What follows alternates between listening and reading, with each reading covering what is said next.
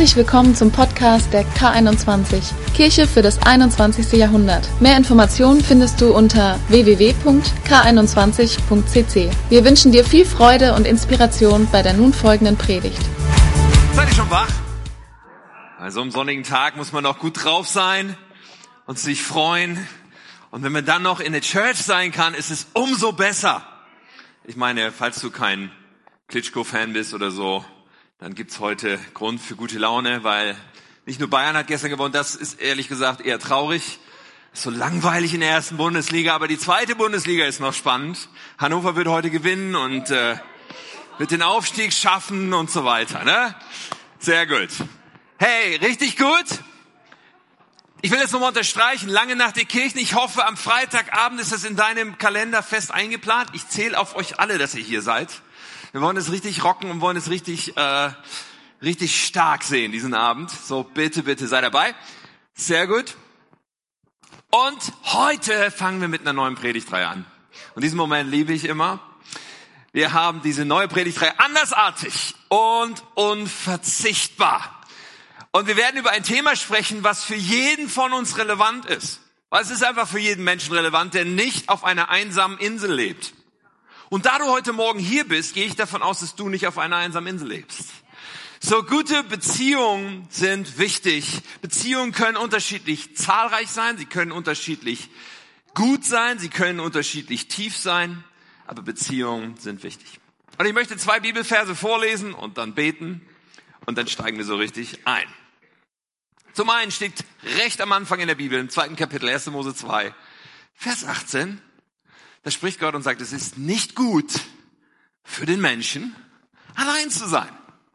Es ist nicht gut für den Menschen, allein zu sein. Und dann habe ich euch ein Zitat mitgebracht aus 1 Samuel 18, Vers 3. In diesem Vers heißt es, Jonathan schloss mit David einen Freundschaftsbund, weil er ihn liebte wie sein eigenes Leben. Lieber Herr, ich danke dir so von Herzen, Gott. Ich danke dir, dass du hier bist. Ich danke dir, dass du jeden liebst. Jede Frau, jeden Mann, heute an diesem Männersonntag. Aber du liebst uns immer. Unveränderlich, Herr. Wir können nichts hinzufügen oder nichts tun, dass es mehr wird, weil es ist schon maximal. Und ich bete, dass du jedem von uns begegnest, dass wir mehr von dir verstehen. Gott, dass du uns hineinführst immer weiter in das Leben, was du für uns hast. Und dass es niemanden gibt, der heute verpasst, was du ihm sagen willst, Herr. Danke dafür. Amen. Willst du mein bester Freund sein? Das ist so eine Frage, die wir wahrscheinlich das erste Mal stellen, wenn wir im Kindergarten sind oder in der Grundschule. So eine Frage, die Kinder bewegt, so, sind wir beste Freunde? Weil jeder, ich meine, die Jahre davor, so, wenn wir geboren werden und am Anfang, wir sind einfach zusammen mit Mama, Papa, vielleicht Geschwistern, vielleicht noch Onkel, Tante oder so, aber das ist so Familie um uns und plötzlich so ab Kindergarten und dann Grundschule, plötzlich sind wir in so einer Gruppe von jede Menge anderen, die im gleichen Alter sind und dann kommt diese Frage in uns, gibt es hier irgendwo Leute, die mich mögen? Gibt es hier irgendwo Beziehungen, die mehr sind? Gibt es hier irgendwo etwas, was eine tiefere Bedeutung hat in meinem Leben? Und einerseits könnte man sagen, so in Kindergarten und Schule sind die Bedingungen dafür, tiefe, gute Beziehungen zu bauen, ja eigentlich hervorragend, weil man irgendwie den ganzen Tag oder zumindest äh, sehr, sehr viel dauernd jeden Tag zusammen ist mit den gleichen Leuten. Aber da entwickelt sich relativ schnell irgendwie so ein Abschätzen voneinander, so ein unsichtbares Ranking, so manche sind die Stars, alle wollen mit ihnen befreundet sein. Andere sind eher so ein bisschen am Rand und scheinbar will keiner mit denen befreundet sein. Die allermeisten, vielleicht ist es dir auch so gegangen, sind irgendwo dazwischen so. Man hat so ein, zwei, drei Freunde mit der Zeit in diesen Jahren und es entsteht eine enge Verbindung. Manchmal oder öfter. Ich weiß, in meinem Leben war es mir immer sehr wichtig, enge Beziehungen zu haben und enge Freundschaften zu pflegen. Als ich in die Grundschule kam, war da diese Frage, werde ich wohl einen Freund finden? weil ich war woanders im Kindergarten, dann kam ich in die Grundschule, ich wusste, kannte keinen, werde ich einen Freund finden. Und ich glaube, ich war immer so in diesem Bereich dazwischen. Ich war nie der Star, mit dem alle befreundet sein wollten. Ich war aber auch nicht der, der irgendwie keine Freunde hatte. Aber irgendwo, da waren so ein paar Leute immer wieder in meinem Leben. Ich habe jetzt in der Vorbereitung habe ich mal so drüber nachgedacht, mit wem warst du in der Grundschule befreundet und so. Und dann habe ich gegoogelt und habe irgendwelche Leute gefunden, mit denen ich in der Grundschule befreundet war oder mit denen ich dann auf der weiterführenden Schule befreundet war. Und so irgendwie von Lokalpolitiker bis Topmanager bis Neonazi ist alles dabei. Ist die Wahrheit. Ich kann, es ist meine Freunde aus der Kindheit. Es ist das ganze Spektrum. Es ist erstaunlich, welches Persönlichkeitsspektrum da dabei ist. Unglaublich. Verschiedenartigste Menschen und man macht schöne Erfahrungen. Ich habe viele schöne Erinnerungen. Und dann habe ich diese Erinnerung, wo wir gemeinsam den größten Mist gebaut haben. Und dann gibt es auch die schmerzhaften Erinnerungen. Da gibt es die Erinnerung, wo mich jemand verraten hat. Oder wo jemand über mich gelacht hat, von dem ich dachte, er ist mein Freund und hat mich in die Pfanne gehauen vor anderen. Oder die Erinnerung, wo mein Freund in der Grundschule mich beklaut hat und meine Comics und meine Spielsachen mitgenommen hat. So, irgendwie gibt's das ganze Spektrum, jedenfalls in meinem Leben, in Bezug auf Freundschaft. Und manche Freundschaft, die man so für so tief hält, die löst sich dann irgendwie auf oder erweist sich als etwas, was doch nicht so tief ist. Nun, über die Jahre verändern sich Freundschaften am meisten. Also ich muss sagen, dass in meinem Leben heute, ich habe niemanden mehr als Freund, den ich schon in der Grundschule als Freund hatte. Und selbst von der weiterführenden Schule, diese Leute sind nicht mehr meine Freunde, sie sind irgendwie nicht mehr in meinem Leben. So vieles verändert sich im Leben. Wenn wir die Schule verlassen, wenn das Leben vom Beruf, Familie geprägt ist, so irgendwie Dinge werden anders. Und viele Freunde werden anders. Außer bei Facebook. Bei Facebook habe ich irgendwie fast 1700 Freunde. Freunde. Ja, das müssen wir ein bisschen relativieren, weil die meisten davon kenne ich überhaupt nicht. Ja, da sind auch ein paar Schulkameraden dabei. Aber irgendwie, nee, also Freund, keine Ahnung, wie Mark Zuckerberg sich das gedacht hat. Freunde sind das größtenteils nicht. Was sind denn Freunde? Wir sprechen heute von guten Freunden, von engen Beziehungen, ob das in der Freundschaft, ob das in der Ehe, ob das in der Familie, aber oft Freunde, enge Beziehungen, bedeutungsvolle Leute, die mich wirklich kennen, Leute, denen es wirklich darum geht, zu wissen, wie es mir geht und die darum wissen, was los ist. Ich habe festgestellt, dass es in den verschiedenen Phasen des Lebens gar nicht immer so leicht ist, solche Freundschaften zu bauen, wenn sich Dinge verändern, wenn sich Lebensumstände verändern, wenn sich Lebenseinstellungen verändern, wenn sich Werte, wenn sich Lebensziele verändern oder wenn man plötzlich Familie und Kinder hat und Freunde haben aber noch so ein anderes Leben oder man verändert seinen Ort, man zieht um oder Freunde ziehen weg. Und so vieles verändert sich mit der Zeit. Aber wir brauchen gute Beziehungen. Davon bin ich überzeugt. Wir brauchen Menschen, mit denen wir tief verbunden sind. Wir brauchen Menschen, die unser Leben teilen. Und es ist was Seltenes und Kostbares. Und immer wieder begegne ich Menschen, wo ich so, wenn ich Einblick bekomme in ihr Leben, was öfter mal der Fall ist bei mir so mit meinem Beruf, stelle ich fest, ja, dieser Mensch hat vielleicht viele Bekannte, aber keine Freunde. Es kommt ziemlich häufig vor, dass das passiert. Und bei Männern, und wir haben ja heute Männersonntag, und deswegen werde ich so ein bisschen einen Schwerpunkt legen auf uns Männern. Bei Männern scheint mir das besonders verbreitet, oder? Wir haben vielleicht Kollegen, wir haben Kumpels, wir haben Bekannte, doch wer weiß wirklich, was in uns los ist? Wo sind die Menschen, die so eng und tief mit uns verbunden sind? Ich meine, wir Männer, wir legen ja Wert auf Leistung und auf Erfolg und auf Wettbewerb. Wir haben ja so ein Competition-Gen in uns, so immer im Wettkampf zu stehen nach dem Gottesdienst ein paar Sachen vorbereitet, wo du das ausleben kannst. Das Competition gehen. Und eins unserer wichtigsten Bedürfnisse als Männer ist Respekt. Wir wollen respektiert werden. Wir wollen, dass der andere uns hoch ansieht und uns Respekt gibt. Nun, weil wir respektiert werden wollen, fällt es uns aber oft so schwer, Schwäche zuzugeben. Fällt es uns oft so schwer, Nähe aufzubauen, oder? Wir Männer sind schon ein spezielles Völkchen. Wenn ich das so wahrnehme bei einer Person, okay, da scheinen gar keine engen Freundschaften zu sein, dann frage ich mich manchmal, wie hoch mag wohl der Leidensdruck sein? Und auch das ist wahrscheinlich unterschiedlich. Mancher sagt, ja, ich leide darunter und jemand anders sagt, vielleicht, nee, das, das ist okay für mich. Nicht jeder Mensch sagt, das muss sich ändern, ich will das unbedingt anders in meinem Leben haben. Mancher sagt auch, ah, keine Ahnung, ist zwar schade, aber ich komme klar, mein Leben ist auch so voll genug. Was nicht ist, das ist nicht. Wirklich? Gute Beziehungen sind extrem wichtig. Bei manchen spielt auch eine Rolle, du sagst, okay, ich bin so verletzt worden. Und ja, Menschen, die wir nah an uns ranlassen, haben das Potenzial, uns zu verletzen wie niemand sonst. Haben das Potenzial, uns weh zu tun wie niemand sonst. Das liegt in der Natur der Sache. Und mancher sagt, nee, das will ich nicht mehr. Ich lasse Menschen nicht mehr so nah an mich ran. Vielleicht nicht mal dein Ehepartner. Aber was für ein Reichtum geht eigentlich verloren. Wir wollen in dieser Reihe über Beziehungen nachdenken. Und vielleicht hast du, während ich so ein paar einleitende Worte jetzt gesprochen habe, schon abgeglichen, wie sieht das eigentlich in meinem Leben aus? Wie ist das bei mir mit tiefen, bedeutungsvollen Beziehungen in meiner Ehe, in meiner Familie? Wie ist es mit Freundschaften? Habe ich echte Freunde? Und macht mir das was aus, wenn es nicht so ist? Oder wie sieht's aus? Wir brauchen gute Beziehungen. Ich glaube, dass wir uns nicht einreden sollten, dass es schon ohne geht. Wir sind so geschaffen worden, dass wir gute Beziehungen brauchen.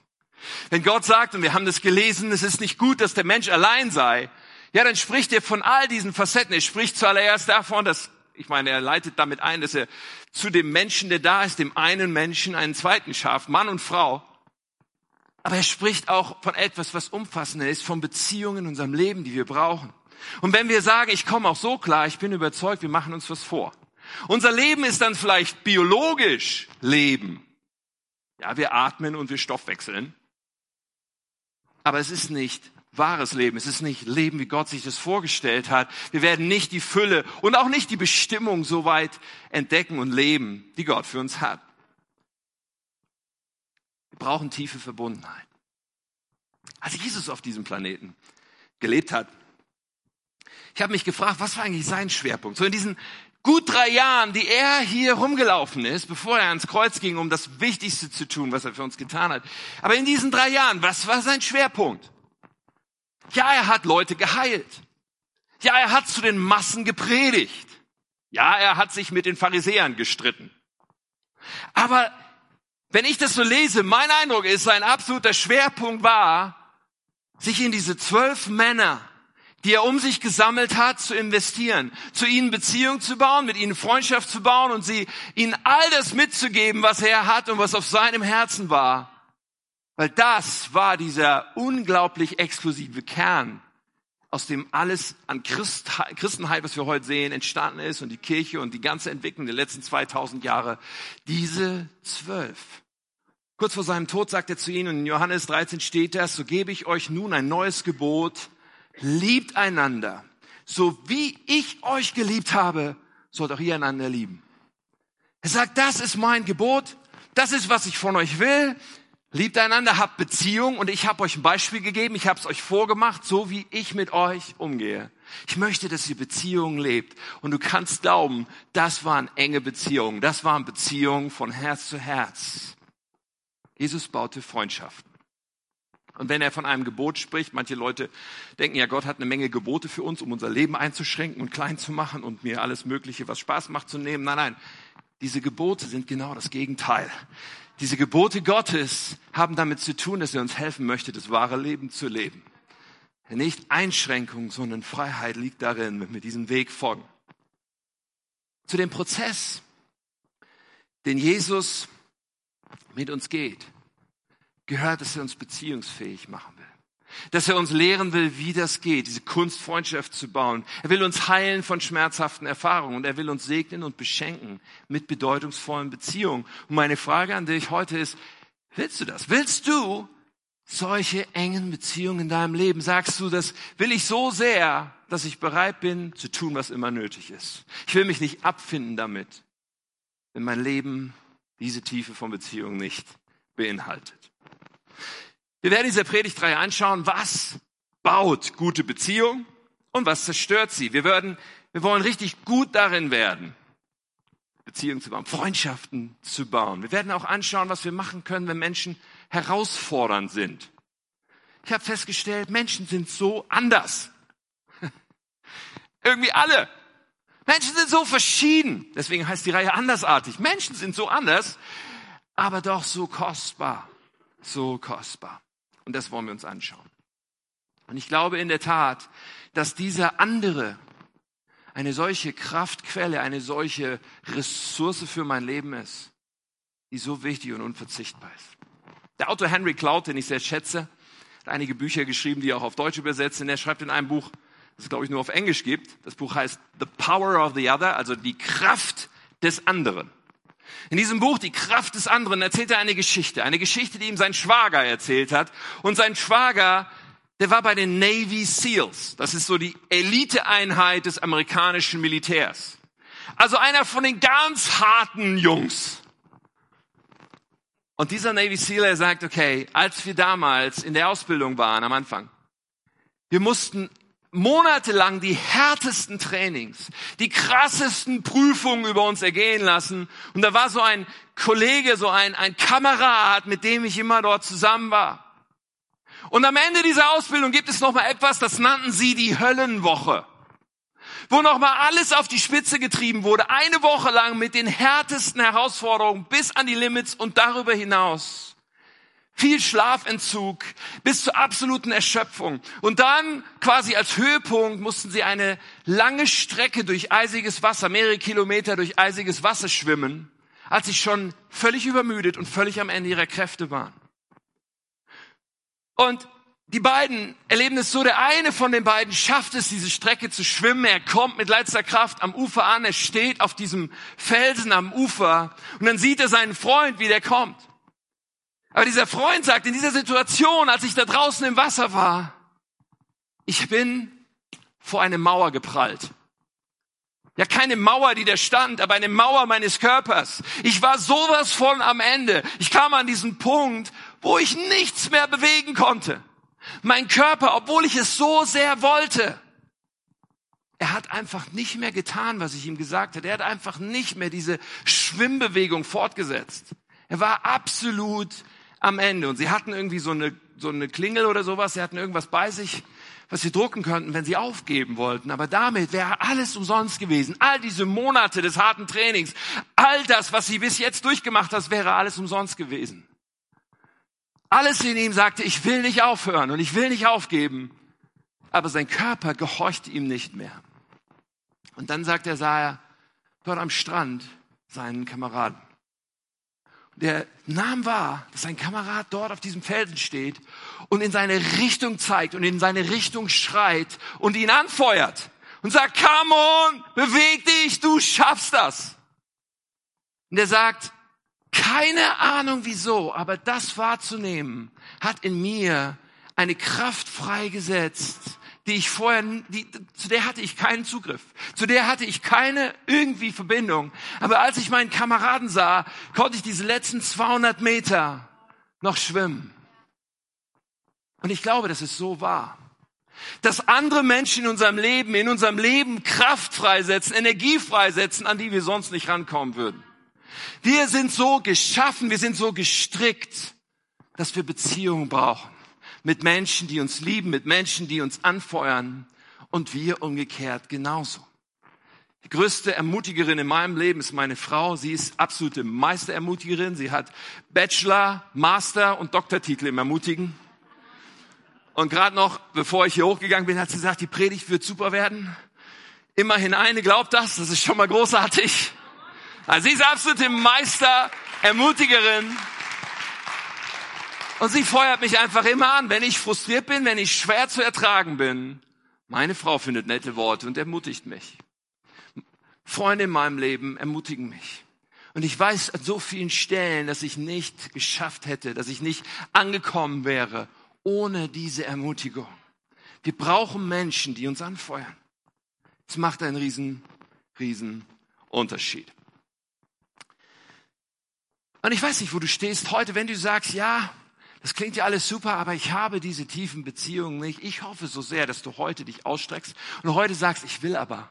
Und heute sagst aber, ich will beginnen, danach ganz neu mich auszustrecken und zu suchen und mit Gottes Hilfe und mit den Impulsen dieser Predigtreihe dich auf den Weg zu machen dahin.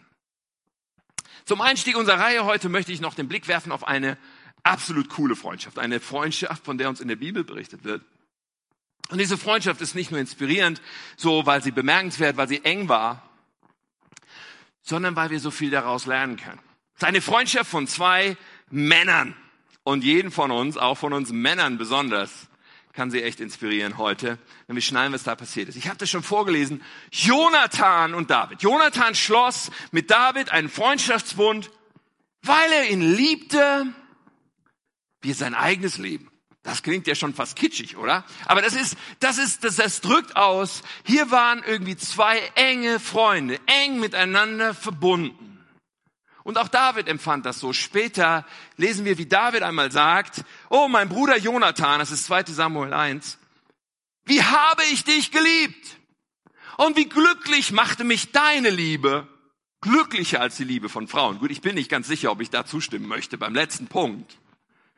Aber wir haben hier zwei Männer, die in enger Freundschaft miteinander verbunden sind. Und das finde ich extrem inspirierend. Nicht nur, weil es eine enge Freundschaft ist, sondern weil wenn ich mir diese Geschichte anschaue und wenn ich mir diese beiden Männer anschaue und das, was, was dahinter ist, ich denke, wow, das, was da an Haltung, das, was da an Einstellung, das, was an Entscheidung in ihnen passiert sein muss, ganz offensichtlich, ist bemerkenswert. Das ist absolut inspirierend. Zunächst mal müssen wir eins wissen, dass Jonathan und David eine solche Freundschaft miteinander hatten, war menschlich absolut, äh, absolut ein Unding, absolut unmöglich. Wir müssen eines verstehen. Jonathan, das war der Sohn des Königs. Jonathan war der Sohn von Saul, des ersten Königs von Israel.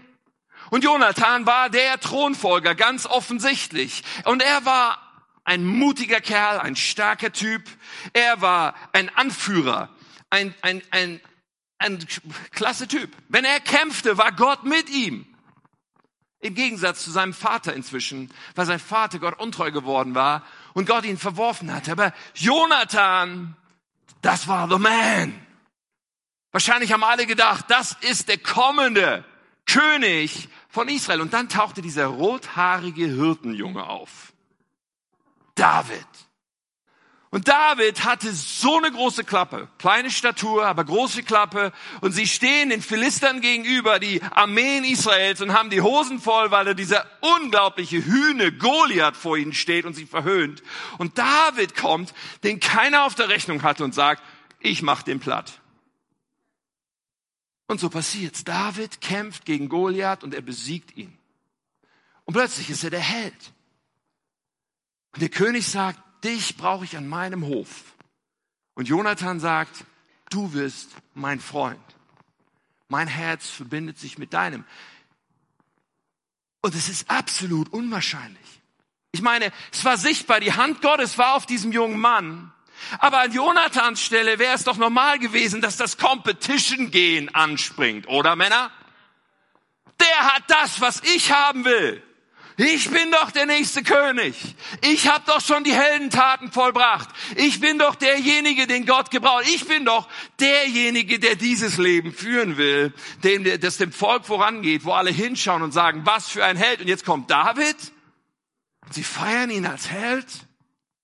Eigentlich hätte sein Competition-Gehen anspringen müssen. Und bei seinem Vater Saul passiert es auch kurze Zeit später. Und zwar in dem Moment, als die Leute sagen, oh, Saul hat tausend erschlagen was ja schon nicht schlecht ist, aber sie sagen im zweiten Satz, und David zehntausend. Und Saul ist außer sich vor Wut. Und von da an beschließt er, diesen David will ich umbringen. Einmal sagt er zu seinem Sohn, weißt du was, solange David lebt, kannst du nicht König werden. Das war die Haltung des Vaters Saul. Aber Jonathan war so anders drauf. Er hat nicht gesagt, boah, der, der hat das, was ich haben will, sondern der hat gefeiert und sich dazu hat gesagt, ich bin auf deiner Seite. Das ist so unglaublich. Ich meine, das, was er dann tut, ist so gegen das, was wir Männer normalerweise tun. Lass mich ein bisschen über Männer reden, weil ich meine, keine Ahnung, wie das bei euch Frauen läuft, okay? Ich hoffe, ihr könnt es übertragen irgendwie. Ich meine, ich, ich blick das nicht, wenn Frauen in Gruppen aufs Klo gehen und sowas. Das ist irgendwie anders, als wir Männerfreundschaft bauen. Aber wir Männer, weißt du, wenn wir Männer zusammenkommen, dann ist ja immer gleich diese Hackordnung irgendwie virtuell im Spiel. So dieses Austesten, wo stehen wir denn hier im Ranking? Wer ist stärker? Wer schafft mehr Liegestütze? Wer gewinnt öfter bei FIFA oder bei irgendwas? Wer, wer ist irgendwie Wer hat mehr Erfolg? Wer hat den besseren Job, das höhere Einkommen, das größere Auto? Wir Männer, wir sind so schnell in diesem Modus. Seh, was ich geschafft habe. Das machen Jungs schon auf dem Spielplatz. Ich weiß nicht, wie oft Jungs auf dem Spielplatz schon zu mir gelaufen gekommen sind und gesagt haben, guck mal, weil sie mit ihrer Mutter auf dem Spielplatz waren und irgendwie den Mann gesucht haben, der ihnen sagt, boah, das ist stark, wie du da runtergesprungen bist. Das hängt irgendwie drin bei uns. Aber genau das ist es, was es uns oft so schwer macht, diese Nähe zu erleben, weil jemanden, mit dem ich mich battle, den lasse ich nicht nah an mich ran. Sieh her, was ich leiste. Und eigentlich ist da Unsicherheit in uns und so oft machen wir Bemerkungen und so oft stellen wir Dinge so dar, dass wir einfach mal gut dastehen, statt den anderen an uns ranzulassen. Nun, das ist übrigens bei Pastoren nicht anders, wenn ich mal aus dem Nähkästchen plaudern darf. Pastoren sind auch nur Menschen, wer hätte das gedacht? Und ich bewege mich ja relativ viel so mit Pastoren, mit Kollegen, man trifft sich und so weiter. Und irgendwie, auch da ist diese Hackordnung oft irgendwie so zu spüren. So, wer hat mehr Erfolg? Wessen Gemeinde ist größer? Wer hat irgendwie mehr Menschen oder was auch immer? Und in jedem Umfeld, du kannst es bestimmt übertragen auf deins, scheint so diese Frage da zu sein, wer kriegt's besser gerockt? Und auch diese Frage, die mich dann beschleicht, ist, haben wir eigentlich hier, sind wir hier zusammen, hängen wir zusammen ab, weil wir irgendwie denken, ja, der andere ist cool, das lässt mich gut aussehen oder sowas? Hängen wir zusammen ab, weil wir irgendwie uns was davon versprechen? Doch irgendwie? Oder sind wir wirklich Freunde? Ich meine, es ist ja gut, viele Kontakte zu haben und viele Beziehungen zu haben und viele Bekanntschaften zu haben und ich bin da Gott dankbar für. Und man kann auch nicht zu 100 Leuten enge Freundschaft haben. Aber für mich kommt dann die Frage, ja, aber welche Menschen sind echte Freunde? Und zwar auch dann noch, wenn ich vielleicht mal auf der Schnauze liege. Zwar auch dann noch, wenn es nicht nur Erfolge zu, zu teilen gibt, sondern Krisen. Ich habe festgestellt, es braucht ein paar innere Entscheidungen bei uns, um echte Freundschaft zu erleben und um echte Beziehung zu erleben. Und das lerne ich bei Jonathan und David. Die erste Sache, die man hier sieht, ist bei Jonathan. Er wünscht David, dass er aufblüht. Er wünscht David, dass er sein maximales Potenzial, seine Berufung auslebt. Und er fängt nicht an, auch mit Gott irgendwie zu hadern, weil Gott irgendwie sich David ausgesucht hat als nächsten König und nicht Jonathan. Nein, er will das total selbstlos, dass dieser Mensch nach vorne geht. Und weißt du was, ist die Grundlage von Freundschaft, das ist die Grundlage von enger, tiefer Beziehung, dass es mir um diesen anderen geht. Und das ist das Paradox, weil ich meine, wir wünschen uns ja Freundschaft, weil wir uns Freundschaft wünschen, also für uns. Wir wünschen uns Freundschaft, weil das irgendwie was Schönes ist für uns. Gut und schön, aber das Paradoxe ist, wir werden dieses für uns nur bekommen, wenn wir nicht für uns denken sondern wenn wir für den anderen, wenn wir selbstlos, wenn wir anfeuern, wenn wir die Erfolge des anderen ehrlich feiern und nicht innerlich denken, oh, warum ich nicht? Nur dann werden wir das erleben. Seine Reaktion, Jonathan sagt, den schließe ich ins Herz. Ich sehe die Hand Gottes auf seinem Leben, aber den werde ich maximal unterstützen und wenn Gott will, dass der König wird, dann werde ich total für ihn sein. Und das ist echt krass. Also Jonathan schloss diesen Freundschaftsbund, das haben wir gerade gelesen. Ich möchte mal weiterlesen, was danach kommt. Und er besiegelte ihn, indem er ihm sein Gewand, seine Rüstung, sein Schwert, seinen Bogen und seinen Gürtel schenkte. Das ist crazy, weißt du, das war nicht so nach dem Motto, ich bestelle mir im Quellekatalog was Neues. Das heißt irgendwo, dass nur Saul und Jonathan ein Schwert überhaupt hatten das, was hier ausgedrückt wird, hey, hey ich gebe dir meine ganze Ausrüstung. Das ist verrückt. Und Jonathan, das war nicht einer, der sagte, ich sitze lieber auf der Veranda in der Sonne, der hat auch schon Kämpfe gekämpft. Aber der sagt, David, ich gebe dir meine ganze Ausrüstung. Und dann heißt es hier, David zog für Saul in den Kampf und war erfolgreich in allem, was Saul ihm auftrug. Schließlich machte Saul ihn zum Heerführer, eine Wahl, die den Beifall des Volkes und auch der Diener Sauls fand. Und jetzt versetze ich mal in Jonathan. Wie verrückt ist das? Und wie viel verrät uns das über wahre Freundschaft, wenn hier einer ist, der sagt, und ich stehe da und feier das. Ich stehe da und bin total begeistert. Das ist, das ist verrückt. Und doch Ist es so sehr das Wesen von Freundschaft? Ist es so sehr, dass wir sagen, all dieses, was in mir auf Wettbewerb ausgelegt ist, all das, was hier Competition machen will, das, das will ich, das, das darf mich nicht beeinflussen, sondern ich will ehrlich feiern, was Gott im Leben meines Freundes tut. Und da, wo wir das spüren, wo wir das von beiden Seiten spüren, David war ja genauso drauf. Er, er hat ja Jonathan nicht deswegen irgendwie klein angesehen, sondern er hat ihn die ganze Zeit respektiert als den Königssohn. Hat ihn immer respektiert, er hat gesagt, wenn er mit, mit Jonathan gesprochen hat, sagte er, dein Knecht macht das und das, als er über sich selber sprach. Er hat sich selber als Knecht von Jonathan bezeichnet. So, es war irgendwie ein beidseitiges Ding. Aber es war diese Haltung, hey, ich will, dass du groß rauskommst. Von beiden Seiten. Ich will, dass du deinen Platz einnimmst. Ich will, dass Gottes Bestimmung mit deinem Leben greift. Und er war sogar noch, David war sogar noch nach dem Tod loyal gegenüber dieser Freundschaft, nach dem Tod von Jonathan. Nicht nach seinem eigenen, dann konnte er nicht mehr viel machen, aber nach dem Tod von Jonathan sagt er irgendwann, als er König ist, sagt er, gibt es da noch welche aus dieser Familie von Jonathan? Und er stellt fest, da lebt noch ein Sohn von Jonathan. Und der war körperlich behindert, er war verkrüppelt, weil er einmal als Baby schon runtergefallen war. Und, und er sagt, diesen Jungen, diesen, diesen Nach, diesen, diesen Sohn, ich will, ich will ihn an meinen Hof holen, ich will ihn überschütten mit Geschenken, ich will ihn versorgen, ich will ihn ausstatten, ich will ihn mit Gnade überschütten in einer Zeit, wo es normal war, dass wenn das Königshaus wechselte, in den Völkern drumherum, dass sie ausgerottet haben, wer immer von der Familie des anderen noch da war. Aber er hatte einen Freund, Jonathan, der ihm lieber war als irgendjemand. Und weißt du was? Es gibt noch eine zweite Entscheidung, die ich hier sehe bei den beiden. Und das ist mir das Wichtigste heute, dass wir das mitschneiden. Es ist eine ganz simple Sache. Eine Entscheidung, ohne die wir tiefe Beziehungen nicht erleben werden. Glaube ich. Eine Entscheidung, die ich hier erkenne bei den beiden. Ganz simpel. Wir müssen es wirklich wollen. Wir müssen es wirklich wollen. Nicht als ein, das wäre nice to have, sondern als ein, ich finde mich nicht damit ab, wenn es nicht in meinem Leben ist. Ich will das wirklich. Ich will das lernen. Ich will mich darauf einlassen. Ich will. Gute Beziehungen kommen nicht einfach zu uns, sondern wir erleben sie, wenn wir sie leidenschaftlich und selbstlos suchen. Gute Beziehungen passieren nicht von alleine. Sie ereignen sich nicht so, so wie wir in der Grundschule einfach so irgendwie Freunde hatten, die manchmal wirklich Freunde waren und manchmal auch nicht. Nein, nein, wenn, wir das, wenn das Leben weiter voranschreitet, gute Beziehungen sind etwas, was wir wirklich wollen. Weil es uns an die Punkte führt, wo wir uns mit uns selber auseinandersetzen müssen.